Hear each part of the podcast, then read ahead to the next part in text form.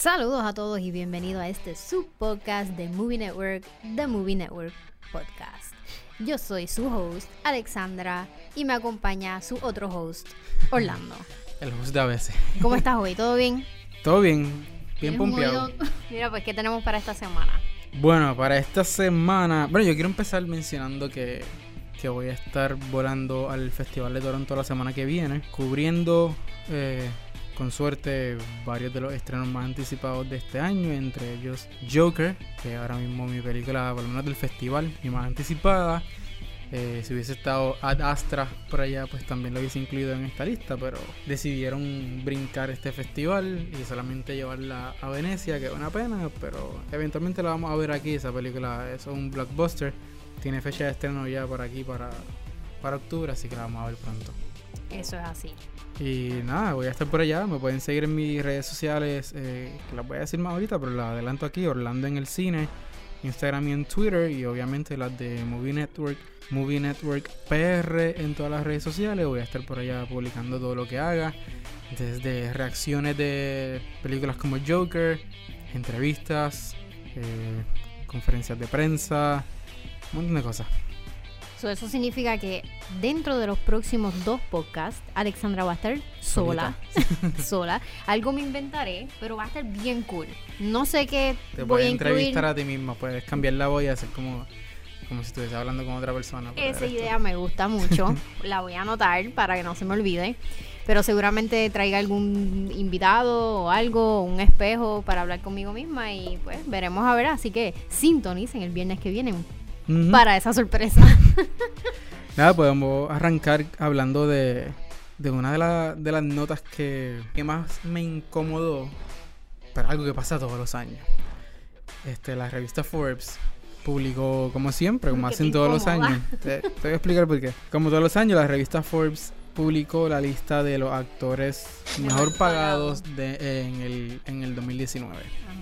O sea, de un, de un periodo de junio del 2018 a junio del 2019. Ujú. O sea, hasta, hasta el otro día.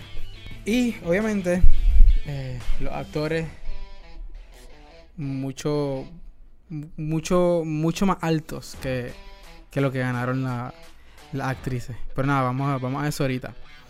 Eh, vamos a empezar con la lista de, de los actores. El número uno, para sorpresa de nadie, Dwayne The Rock Johnson. Dwayne Do It All Johnson. Sí, sí, ya está. Me sale hasta en la sopa. Dwayne Johnson. Alguien ya le aborrece Dwayne Johnson. Nosotros somos los únicos. Yo no sé, estoy esperando que, que alguien conteste. Podemos recibir llamadas. Esperando que alguien No llame. sé, que de repente me imaginé la gente No contestando en los estamos- carros. No estamos en la X. Discúlpeme, estoy mal acostumbrada. me creí Amos Morales Yo, de repente. yo creo que sí, yo creo que hay, hay mucha gente que ya le como que eh, Dwayne, Dwayne The Rock Johnson como que le apesta un poco.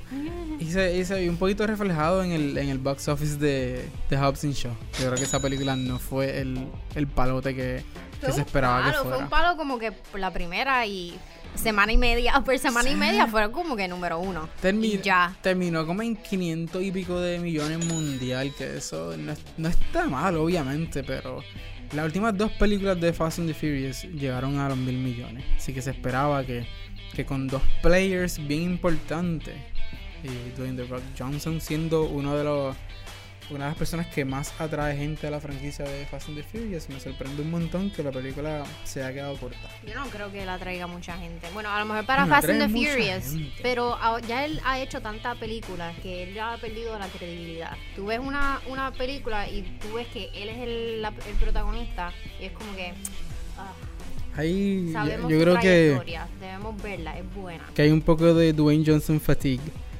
Y lo vamos a ver, lo vamos a comprobar ahora, comprobar o no, eh, o rechazar con el estreno de, de la nueva película de Jumanji. Sí, la película, aunque, aunque de nuevo, mira, la película de Jumanji no es Dwayne The Rock Johnson nada más. Ahí está Kevin Hart, que atrae mucha gente también. No, está Jack el Black. Karen Gillan.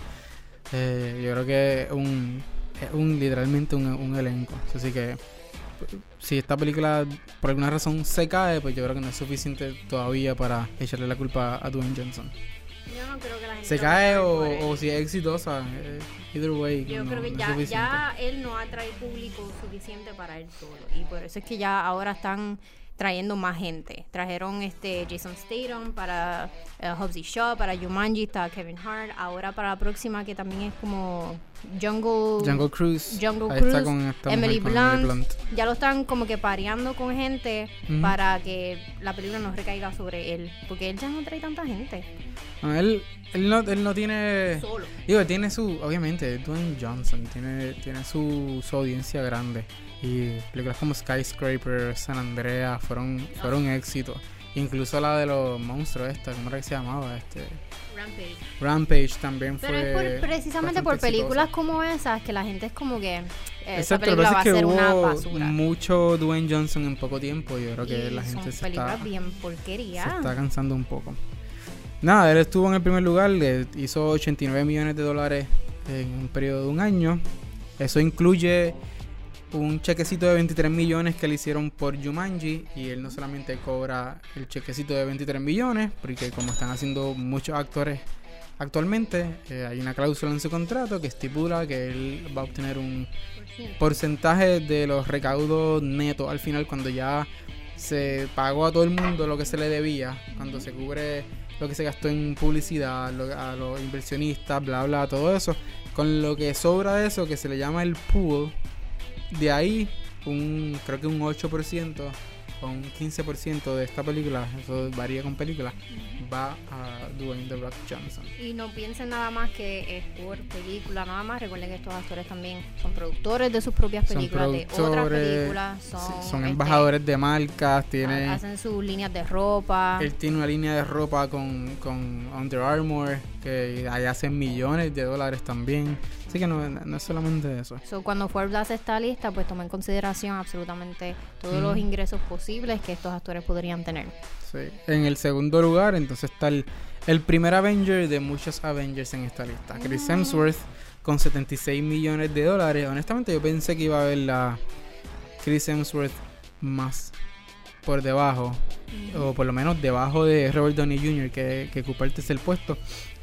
Pero Chris Hemsworth, pues al igual que Robert Downey Jr. y creo que Chris Evans y Scarlett Johansson, de quien vamos a hablar ahorita un poco, pues también tienen estas cláusulas y hacen mucho más de lo que le pagan upfront. A Robert Downey Jr. le pagan algo upfront y co- por lo, por lo que hizo Endgame, pero por trabajar en Endgame y con los recaudos de Endgame, con lo que mencionamos ahorita que el pool, él se trepó a 55 millones por esa película solamente. ¿Quién? Robert Downey Jr. Ah, hizo 55 millones por Endgame solamente. sí, porque eso es lo único que él hace ahora. Literalmente esa, esa es la única no ha película que le he hecho hecho- en, en mucho tiempo. No, esto no incluye lo que le pagaron por Doolittle, que es lo que tiene pronto y no sé qué más. Eso no está incluido ahí aparentemente.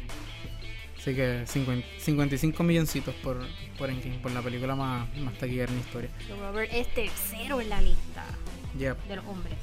Sí, el cuarto, Akshay Kumar. Es un actor de la India por allá. Esto que siempre me sorprende verlo, verlo en esta lista. porque- Y después recuerdo que, que la, la industria cinematográfica de, de, de la India, lo que, se llama Y que Bollywood. India está sobrepoblado. También Bollywood, te acuerdas de eso. Eso, eso es una potencia en sí misma. Eso es algo increíble. Por allá esas películas hacen literalmente cientos y cientos de millones de dólares. Que, que- lo que hace una película de Marvel por acá en Estados Unidos o, o básicamente en el mundo entero lo hace una película por allá en la India. E igual en China. Y por esa razón Jackie Chan es el número 5 en la lista. Que está brutal porque tú no ves a Jackie Chan nunca en películas por, eh, americanas ni nada. Como que hizo The Foreigner, no sé si fue el año pasado. Y esa fue su primera película No, americana en un montón de tiempo. fue el año del huracán. 2017 fue. 2017. Pues mira para allá. Sí, Lo que pasa Casi con estos actores también es que en el, en el oriente ellos todavía están como que como estaba Hollywood en su golden age ellos tienen sus estrellas. Ellos ya Hollywood pues evolucionó un poquito de eso y tú ves muchos actores la- las películas no se recuestan de una mega gran estrella. En India y en China a lo mejor esto es una opinión personal pues todavía ellos tienen como que ese formato de la película ellos tienen sus megas estrellas y Ujú. tienen sus mega seguidores que, que siempre los van a apoyar. Sí. So, siempre van a ser esos los mismos nombres en las listas. Sí, estoy de acuerdo. Ya, eh, Jackie Chan sigue siendo una, una superestrella. Eh, yo creo que acá también es considerado todavía como que un, un actor muy respetado con, con su audiencia. Lo que pasa es que pues, él se ha dedicado en los últimos años pues, a hacer películas allá, que, que está muy bien, apoyar su industria. se fue para su casa. Sí, apoyar su industria, que eso está más que bien. Y en dentro de Entonces- las actrices. Sí, mira, después de Jackie Chan hay como dos actores más en, empate en 57 millones. Y luego entonces vendría la primera mujer. En- si, si fuéramos a hacer una lista global. Ahí vendría la primera mujer, que es Scarlett Johansson, con 56 millones. Eh, yo no sé qué tú piensas. comparar, espera. El primer actor fue Dwayne Johnson con Con 89. 89 millones y la primera actriz fue Scarlett Johansson con 56. Ahí hay un Mm. gap bastante Hay 33 grande. millones de diferencia.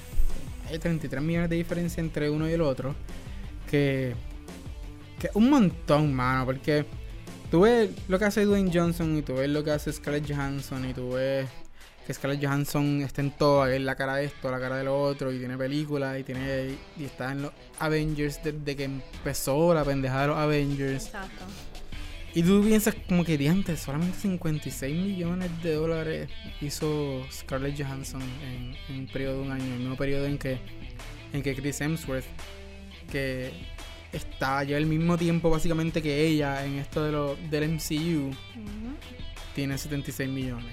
Y eso da mucho que decir porque Scarlett Johansson, y eso es porque ella es una de las actrices que luchó por tratar de tener una paga eh, equitativa a, los, a los hombres. Y aún así está, ¿cuán- ¿cuál es la lista? ¿Ella es qué? La número 12. Ella sería la número 8 en la Oh lista de todo el mundo, sí. Que está brutal. Ella yo creo que, que es tan importante como, como, como Chris Hemsworth, vamos a decir, en, en la, por lo menos en, los- en los Avengers. Exacto. So, hemos llegado lejos, chicas, pero Sí. aún falta. Y nada, obviamente cada, cada, cada cual eh, negocia sus contratos, negocia su- sus deals con marcas y, y cosas como, como ellos quieran hacerlo. Y se puede argumentar que Chris Hemsworth simplemente pues fue mejor negociador, vamos a decir, negoció mejor sus contratos, negoció mejor, eh, qué sé yo, contratos con marca, además de películas. Pero estamos hablando de Scarlett Johansson, ¿entiendes? No estamos hablando de, de cualquier actriz, estamos hablando de, de una actriz establecida con muchos con muchos fanáticos, eh, que fue parte de la franquicia con más recaudo en la historia del cine. Es como que estamos hablando de cualquier actriz, ¿entiendes? Y que tú, tú no me puedes decir a mí que, que no le están lloviendo los contratos. Así que es muy, es muy probable que lo que sea es que los contratos que le están lloviendo, pues por alguna razón son están por debajo de los contratos que le llueven a, su, a sus colegas. Entonces, siguiéndole a Scarlett Johansson, Sofía Vergara con 44 millones. Eh. eso, es una muy buena posición para Sofía Vergara. Y todo el mundo, yo me imagino todo el mundo estará diciendo como que, pero Sofía Vergara no hace nada. Ella lo único que tiene es la serie. Ya Una serie que ha estado corriendo por más de 10 años. que está entrando en su eh, última temporada. Pero ¿Cuán- Sofía, ¿Cuántas temporadas, cuántos episodios tiene una temporada de, De- Modern Family? de aproximadamente como 20. 20 y pico, Más ¿verdad? o menos. Ponle que Sofía Vergara está cerca del millón por episodio. Ponle que esté, que esté por ahí. Debería Es muy posible, es muy posible Para que esta esté. serie sí, con, con tantas nominaciones y wins de Emmys y Golden Sí. Globes. Además de eso, obviamente ella tiene contratos con, con otras marcas y de ahí viene el resto del dinero.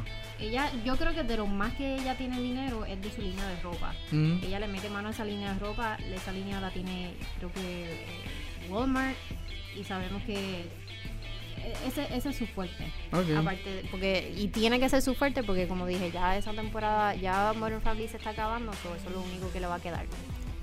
Pero con 44 millones en un año está set Es- for life. Si ella quiere, definitivamente. So, eso es una Vamos. muy buena posición para ella. con un milloncito de esos yo hago escante.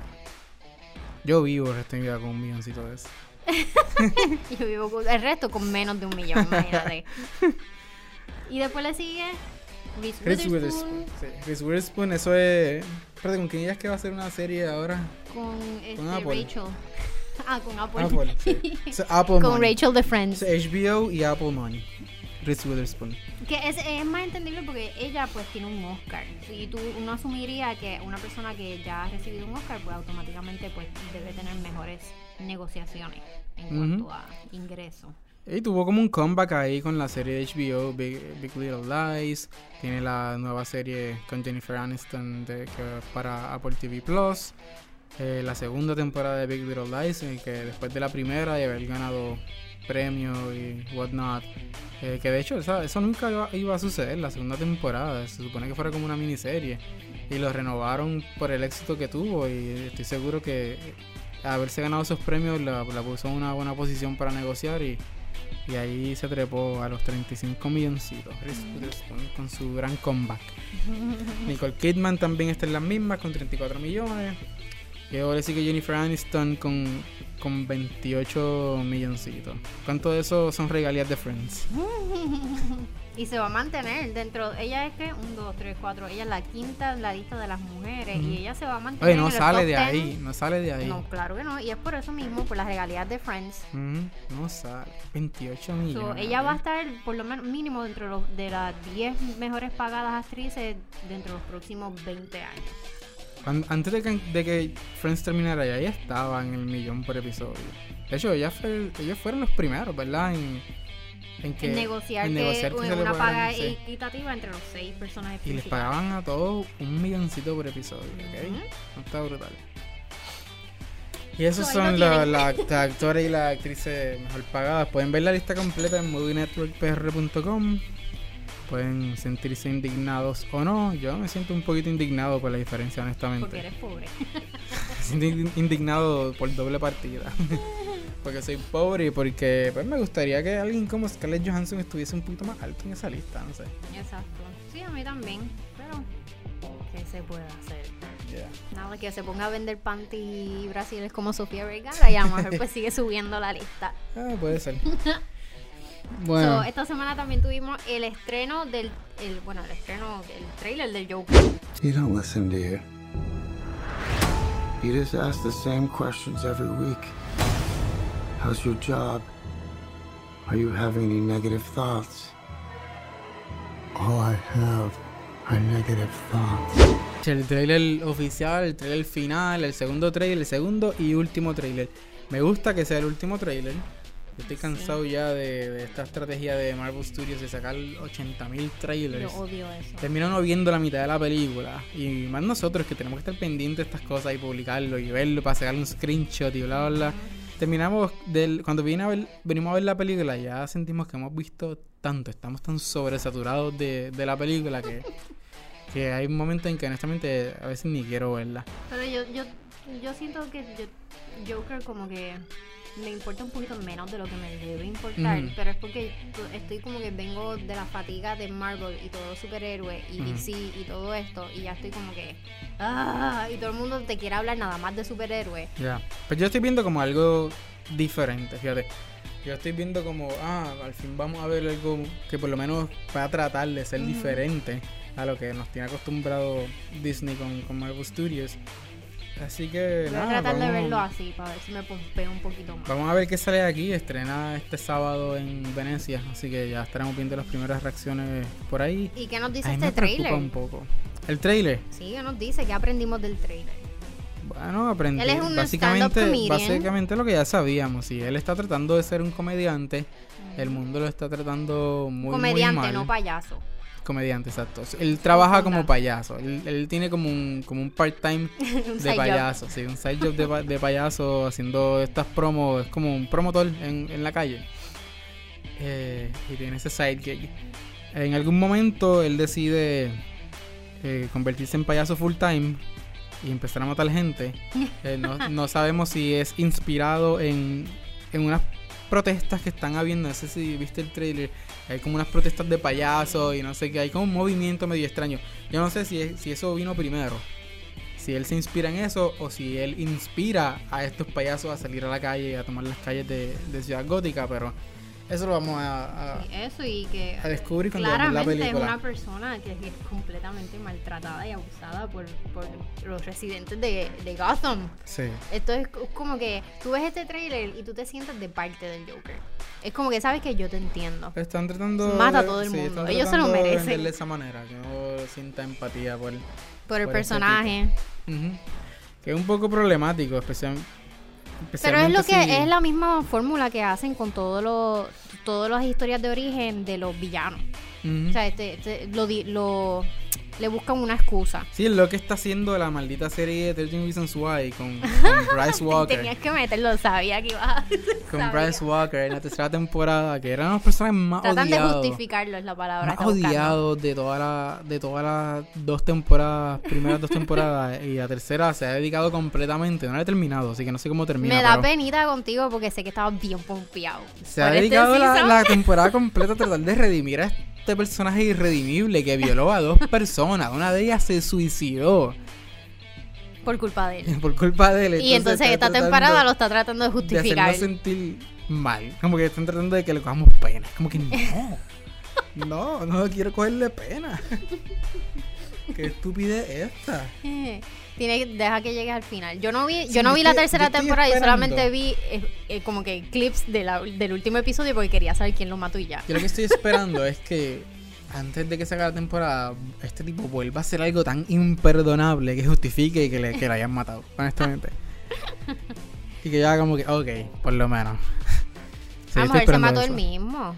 No, no, no se mató, no se mató él porque, digo, por lo menos por donde voy ahora mismo, ya declararon que, que fue un asesinato, lo encontraron como que todo golpeado y bla, bla, so, él lo haber hecho un twist al final. Él lo al- alguien lo mató. Y todo el mundo hubiese estado feliz con ese final. Pues esta película pues va a tratar de hacer algo similar, supongo, con uno de los villanos más, más iconic. El más iconic tal vez, de Sí. DC Comics. Tienes que ver The Boys de Amazon. Sí, lo sé, la tengo Porque, pendiente. porque tienen estos, estos villanos, los superhéroes que realmente son villanos, y entonces ellos como que tratan de justificar sus comportamientos, pero como la, la serie como que no tiene moral, como que no, no lo trata de hacer, pero la serie sim- moral. no hay compás moral en esta serie. Y esta serie como que te vende los villanos tal y como son. Te dan el- su historia de origen para que tú sepas, pero aún así, you care nothing for them. Eso como es que bueno. eso me gusta, eso me gustó. Eso es bueno de que de vez en cuando presenten estos villanos que son que son irredimibles. Sí, son, malos por nacer y ya. odias y ya, que tú los, simplemente los odias y se acabó. Así eran las películas de los 80. Como que de los 2000 para acá los tratan de justificar a todos. Por, con sus, con sus madres, madres malas y qué sé yo. y Pues el Joker va a estar en, cine el 3, de, el 3 de octubre aquí en Puerto Rico. El Joker yo lo voy a estar viendo por allá. Si quieren ver mi reacción pendiente. Y hablando del Joker, yo estuve leyendo sobre el actor Mark Maron de Glow. Ah. él ha estado. Él sí, me encanta. No he escuchado su podcast. Estoy loca por empezar a escucharlo. eh, yo escucho su podcast todas las noches antes de dormir. en serio, yo no he literalmente. empezado. Y cada vez que monto un avión, eso es lo que escucho. Yo bajo como 3, 4 episodios y eso es lo que escucho. Para los fanáticos del cine, solamente del cine, pero mayormente del cine, porque su- la mayoría de sus invitados son actores, directores, bla.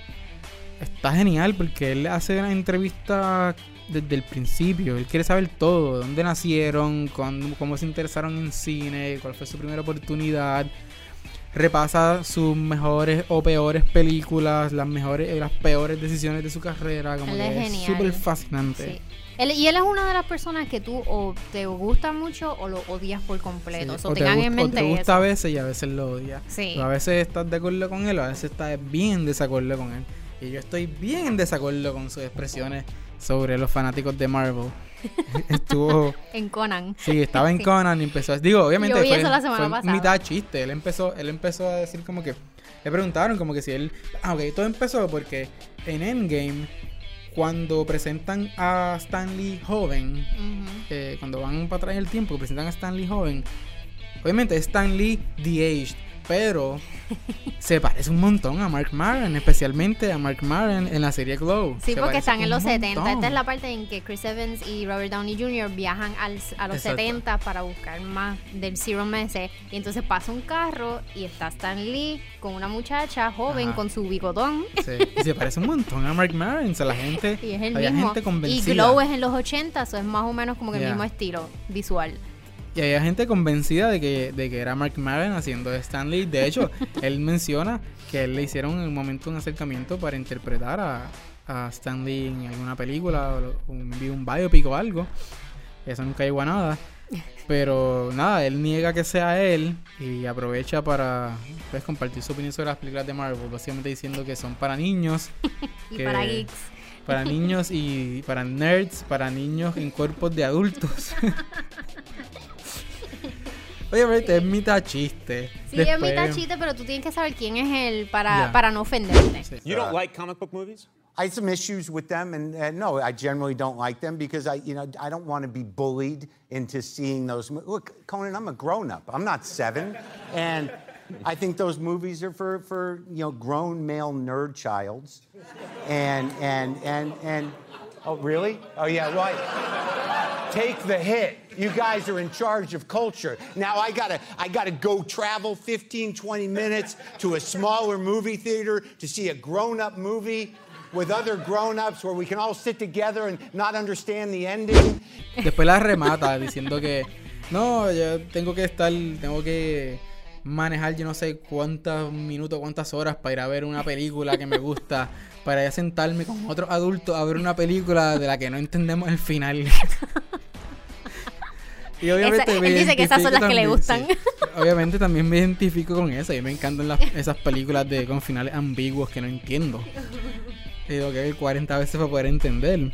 Pero tampoco pienso que haya que meársele encima a las películas de, de Marvel Studios para llevar, para llevar ese punto. Nuevamente, hay que entender al tipo para no Sí. tomar ofensa. Pero ¿sabes que dijo algo que me impactó un montón? Que ¿Qué yo no cosa? lo había visto de esa manera.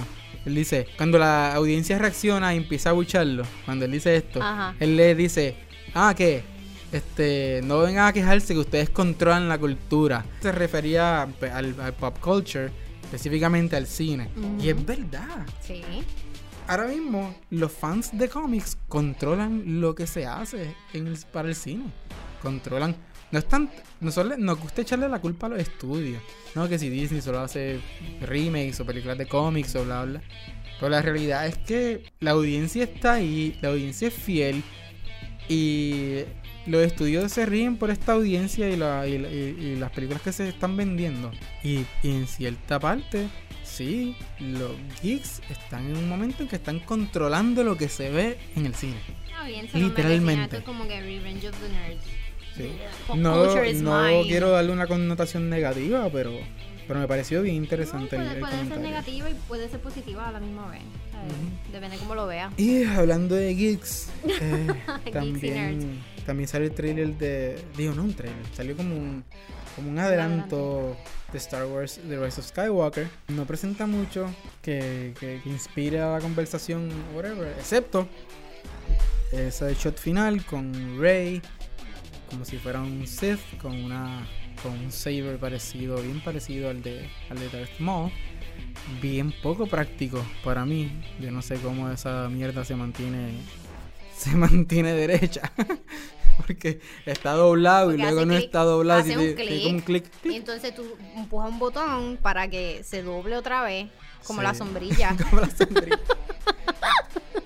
O la explicación que yo sé que le gusta más a los fanáticos de Star Wars, lo controla con la fuerza. ah, ok, también. Lo controla sí, con la lo fuerza. mismo. Sí, lo mismo. Lo mantiene derecho con la fuerza. O sea, eso es una de Oye, las mantenerlo derecho con la fuerza. Eso, Mantén- eso es sacar- Lo Sa- cosgimos tarde, todo el mundo se, se rió antes que nosotros. Eso, eso sacaría sacaría de negocio a, a Viagra y cosas así. Oh my God. Eso es una de las cosas que más me molesta de, de Star Wars. Y aquí ¿Qué me dejó de seguir 40 Sí. personas. Que- Aquí perdimos Cuando, 250 mil seguidores.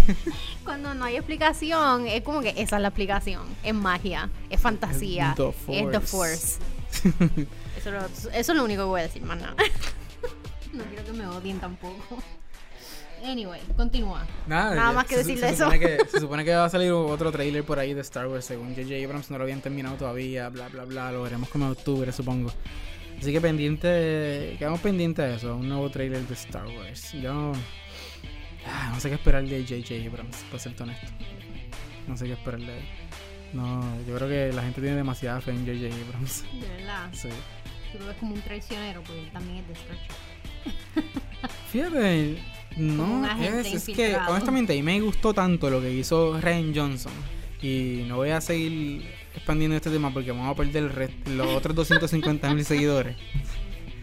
Pero a mí me gustó mucho lo que hizo Ryan Johnson y ahora con, la, con el regreso de J.J. Abrams yo pienso que él simplemente va a ignorar todo lo que trató de hacer Ryan Johnson, va a retomar lo que empezó a hacer con The Force Awakens y pues el, resultado va a ser como un reguero, tres películas que no se conectan bien unas con otras eh, eh, en cuestión de, de estilo y ambición y la meta que tenían cada uno, de la historia que querían contar.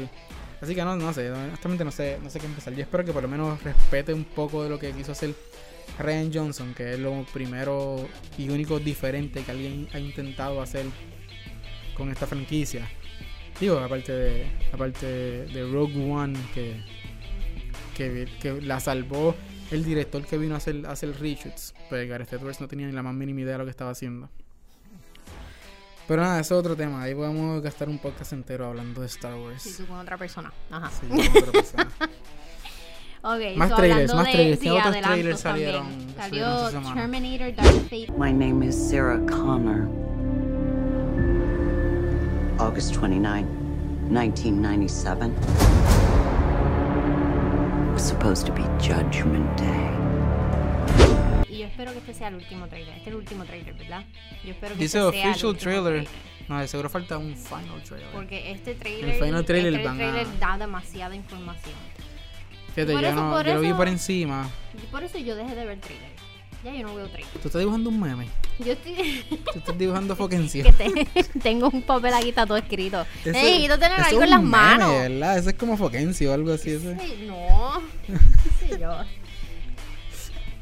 Voy a poner un dibujo de esto en las redes sociales cuando salga este podcast para Sí, que sepan. para contexto. Anyway, Sí, fue este- Dark Fate. Yo no sé, mira, yo no sé tampoco qué esperar de esta película, honestamente. Yo no tengo, no tengo mucha fe, honestamente. Ay, yo sí, yo estoy bien pompeada por esta película. Estoy bien contenta que James Cameron regresó a producir esta película. Eso me da un poco de Ah. esperanza, me da un poco de esperanza que ignora todas las secuelas excepto la segunda, que, que de nuevo es el, es el problema, que, que Judgment Day es tan buena. Que como tú superas eso, I mean, yo no- yo lo- esa, esa- esa franquicia debió terminar ahí. Debió terminar ahí. Salvaron el mundo, no hubo Judgment Day, se acabó. Pero ese es el problema cuando, cuando se habla de, de líneas de tiempo y viajar en el tiempo y todo eso, que alguien eventualmente quiere coger esa película y hacer lo que le da la gana con ella. Pero bueno, es Tim raro me está que no han hecho nada con Back to the Future. director de Deadpool. Yo creo que Back to the Future es demasiado sagrado. Y es más por respeto tal vez a Michael J. Fox, que sigue en vida. Más por respeto a, a, a él que, que otra cosa, creo. Además de que la película obviamente es un clásico, una de las mejores películas en la historia del cine. Que no ha sido suficiente para convencer a Hollywood de no hacer remakes en, en otras ocasiones, pero pero yo creo que, que eso, que ese elemento de Michael J. Fox y su enfermedad y, y que la gente todavía lo quiere un montón y que pues yo creo que no estamos ready para, para reemplazarlo just yet. Sí, está vivo, ¿cierto? Mientras los dos estén vivos, so please don't die. Sí, pero Terminator pues tiene un, un director que me da un poco de esperanza, Tim Miller, dirigió la primera película de Deadpool. Me preocupa un poco que a él literalmente lo votaron de Deadpool 2, como que él simplemente no lo quisieron, no fue que él se quiso él ni nada, el estudio dijo, no, vamos a buscar un director diferente. No sé por qué, porque la película, la primera película quedó muy bien, la acción quedó no muy tiene- bien. Lo más probable no tiene que ver con la película, a lo mejor es un- una persona problemática ya. Puede ser, no sé. Pero también me da un poco de esperanza que lo he visto hablar de esta película y, y, lo, y sé lo, lo apasionado que se siente por, por el proyecto, lo he visto llorar cuando habla de esta película. Literalmente God. en, Cine- en Cinemacon el pasado abril, que estuvimos cubriendo allá, él, él estuvo presente y cada vez que hablaba de la película se le salían las lágrimas, no podía hablar. Estaba plegado como una Magdalena, ¿ok? Hablando de la película. Así que eso me da un poquito de esperanza. Te da esperanza que el tipo estaba Es sufriendo. como que, coño. Pasión, eso es lo que yo quería ver. Sí. Bueno, vamos a ver cuándo es que estrena, en octubre de 31. Sí, aquí llega el 31 de octubre. Muy bien. Eso fue básicamente.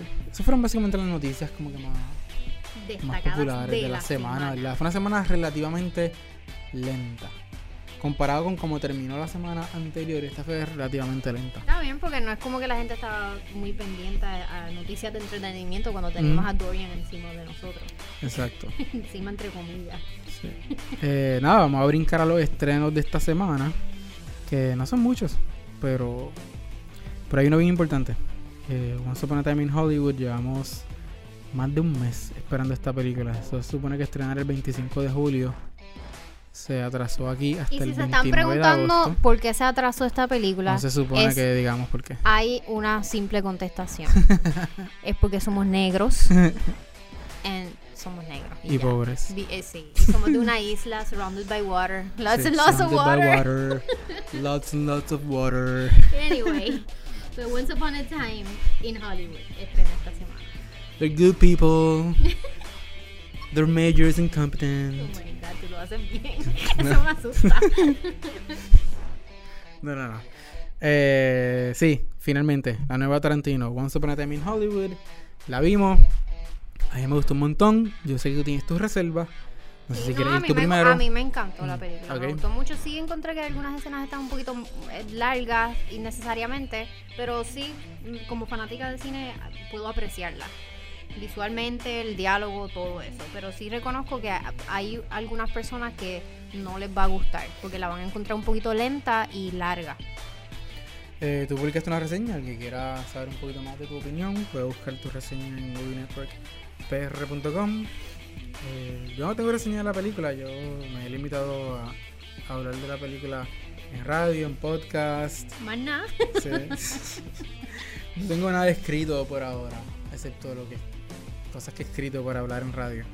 Pero nada, en resumidas cuentas, pienso que la película es la película que Tarantino siempre había querido hacer. Eh, eh, esto es un pensamiento no necesariamente mío, esto lo escuché de Mario Alegre, el colega, eh, por primera vez y estoy bien de acuerdo con él. Él dice que la película se siente como como su como una despedida como Quentin Tarantino diciéndole adiós a, muchas cosas entre ellos eh, el, la edad de oro de Hollywood ciertos formatos de hacer cine de grabar películas muchas muchas cosas que, que se han ido perdiendo en el cine. Y además de eso pues, obviamente es una película sobre amistad una muy buena película sobre amistad sobre una amistad entre los personajes de Leonardo DiCaprio y, y Brad Pitt, que los dos están excelentes.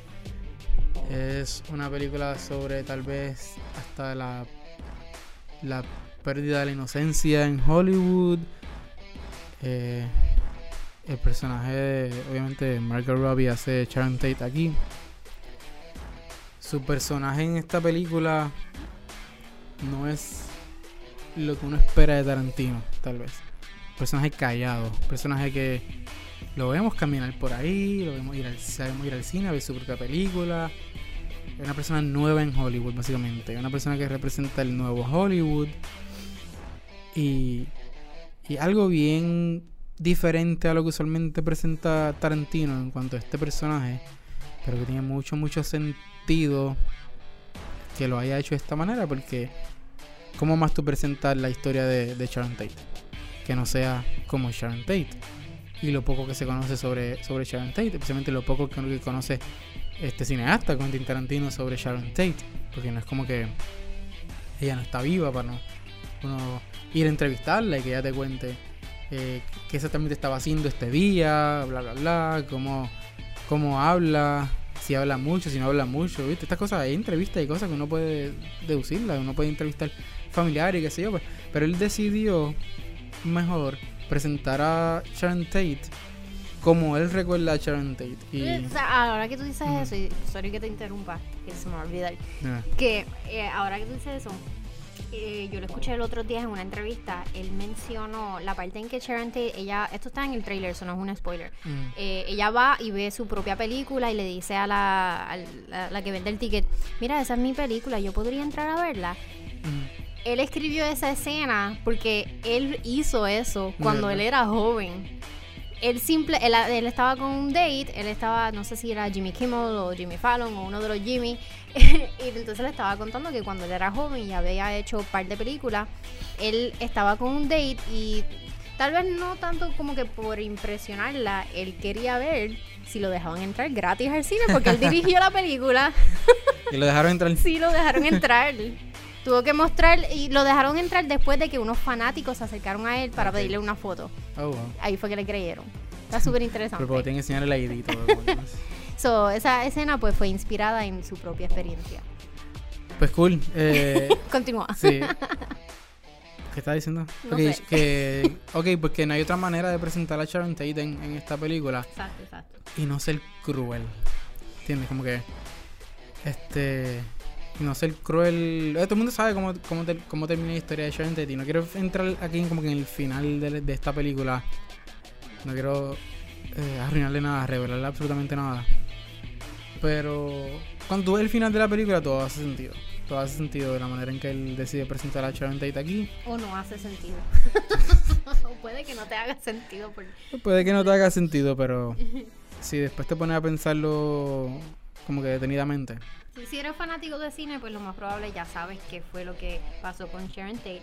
Si no, y como quiera quieres ver esta película, pues no, hazte una búsqueda rapidito en Wikipedia para que sepas más o menos Sí, o sea, sí, su yo. historial. Exacto, yo exhorto a todo el mundo a buscar información porque la película depende mucho de la anticipación de, de este suceso.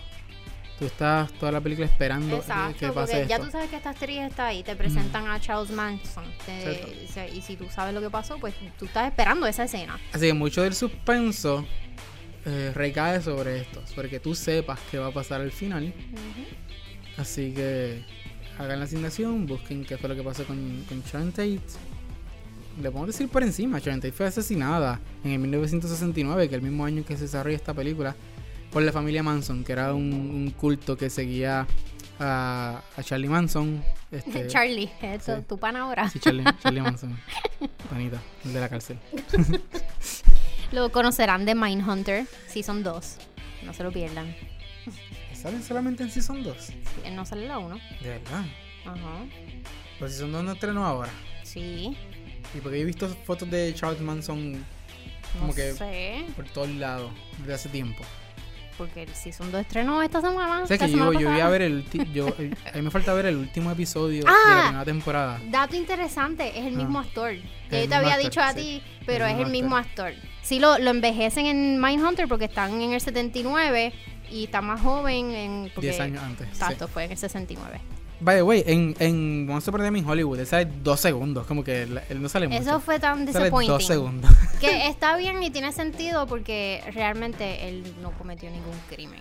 y yo, bueno, estaba preso. Está preso, sí, por conspiración y Mira, planificar. bla. Eh, yo estoy de acuerdo con que no le enseñaran casi y, eh, y estoy de acuerdo de la- por la manera en que por la manera en que presentaron al clan de la familia Manson como un fucking bonche de incompetentes, de anormales.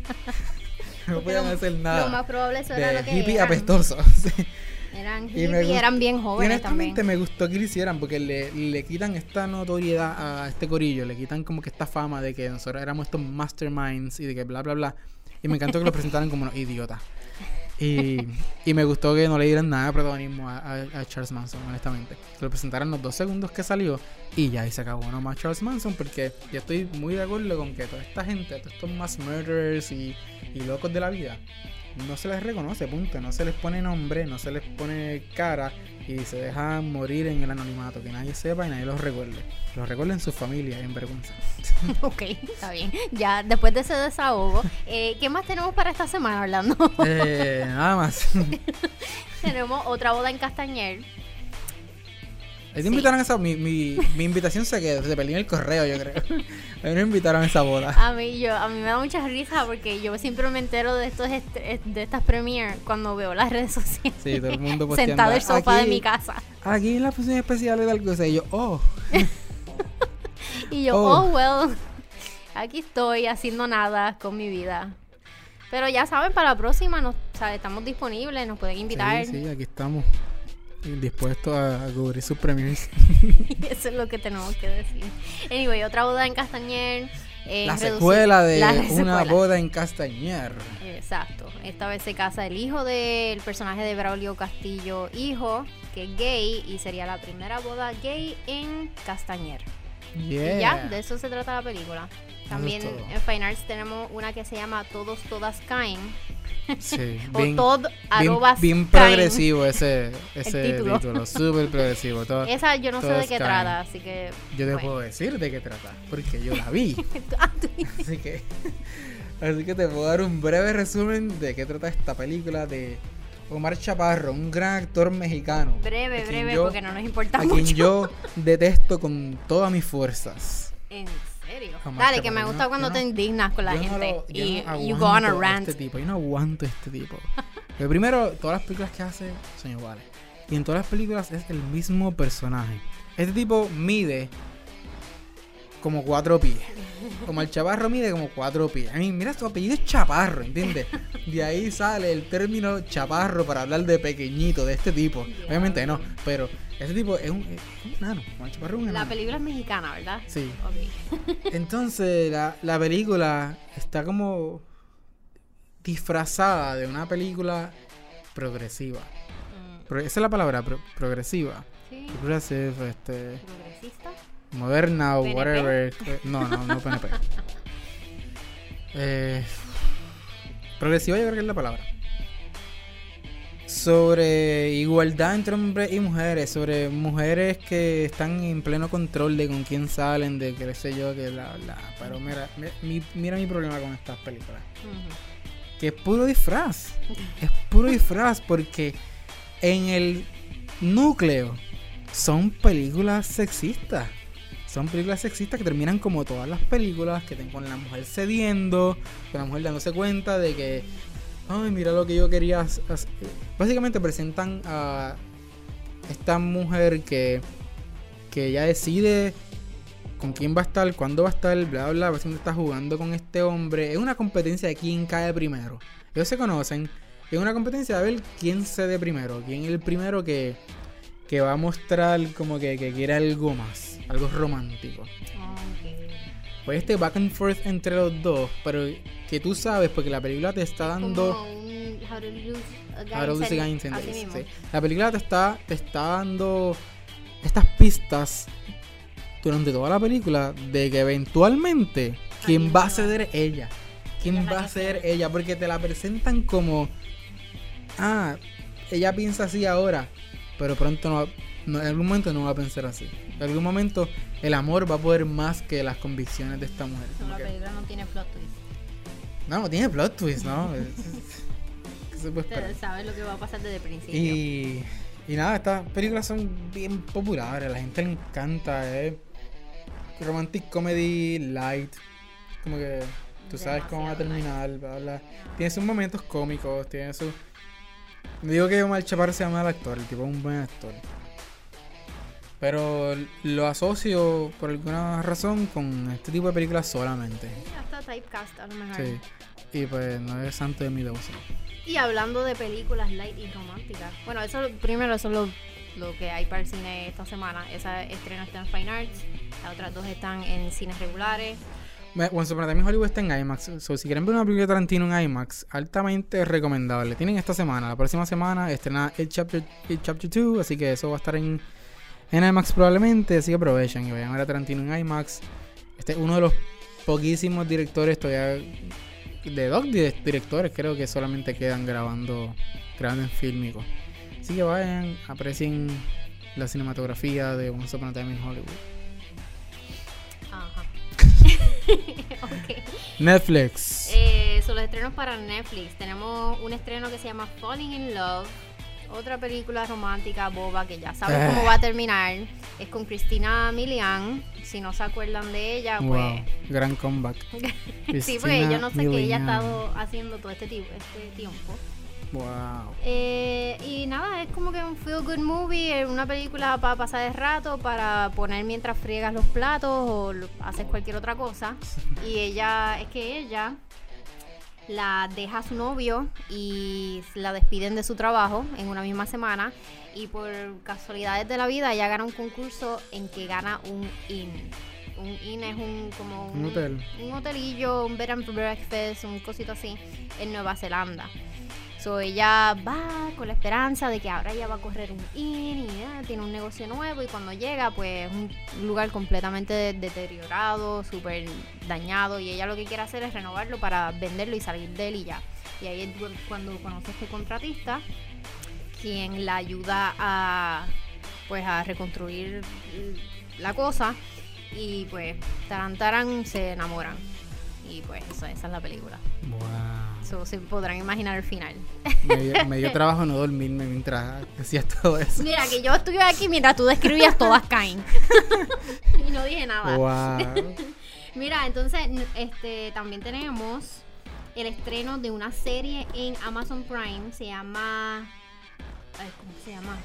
Ah, Carnival Row. Carnival Con Row, Orlando. Bloom y Cara Delevingne. Vi. Esta serie está súper interesante, es de fantasía, en la época victoriana.